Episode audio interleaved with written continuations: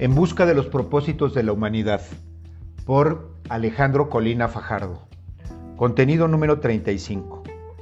El mundo y uno, dos. ¿Acaso no exista desgracia más común que desear ser alguien que uno no es? Quizá ningún otro flagelo más compartido que no admitirse uno tal cual es. El rico empresario envidia las luces del poeta y el lúcido poeta envidia el dinero del empresario. El político en el poder añora la credibilidad del ciudadano fuera del poder y el ciudadano fuera del poder añora el poder del político sin credibilidad. El hombre rodeado de su familia anhela la felicidad del hombre con su amante y el hombre con su amante anhela la felicidad del hombre rodeado de su familia.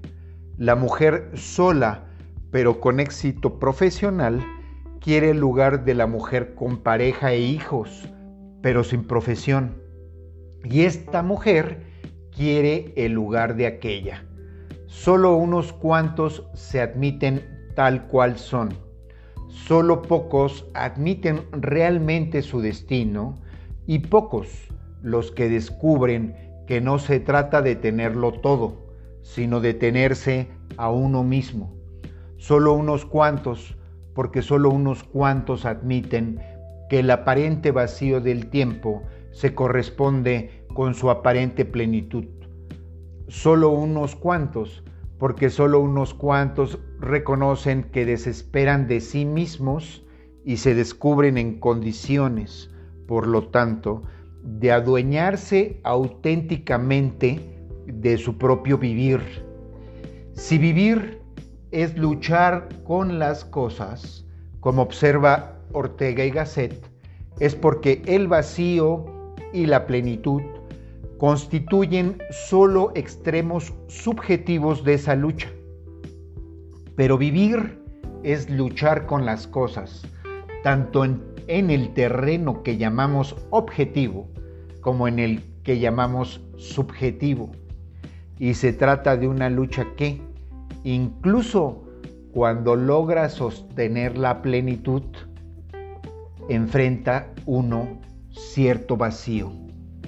La serena angustia de la que hablaba Heidegger se explica precisamente por ese vacío que señala que aún le quedan a uno cosas por hacer en la vida, pues justo para hacerlas uno sigue vivo, por lo que no hay prisa, pero tampoco pausa.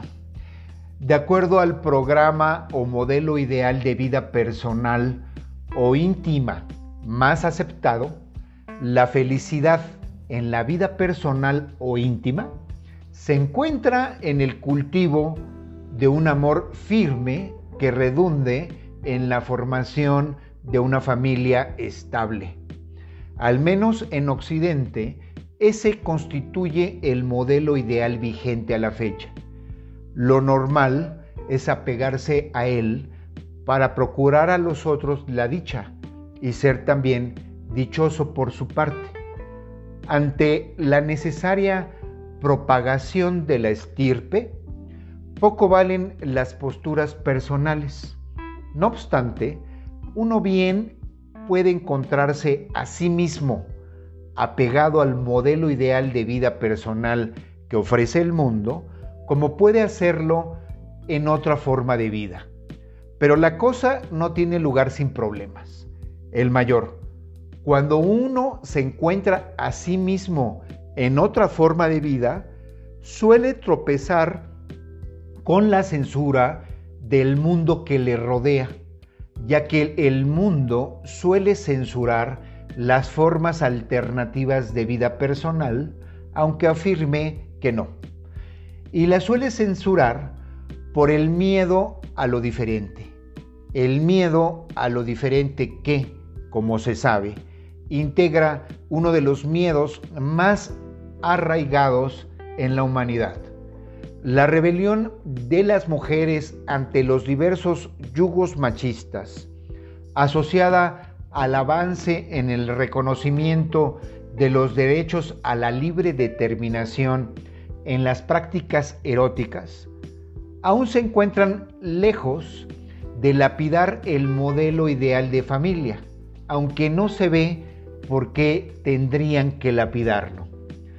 Basta con que se reconozca que las formas de familia en la realidad son múltiples, para que el divorcio con el modelo ideal deje de ser un motivo de sufrimiento.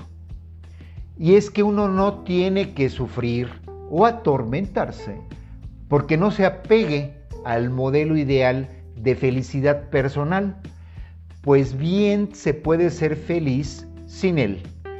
Pero uno sufre y se atormenta, y no solo porque se encuentre culpable de un crimen que no constituye ningún crimen, sino porque para los otros muchas veces efectivamente constituye un crimen, o desde un punto de vista más tolerante, un motivo de lástima o compasión.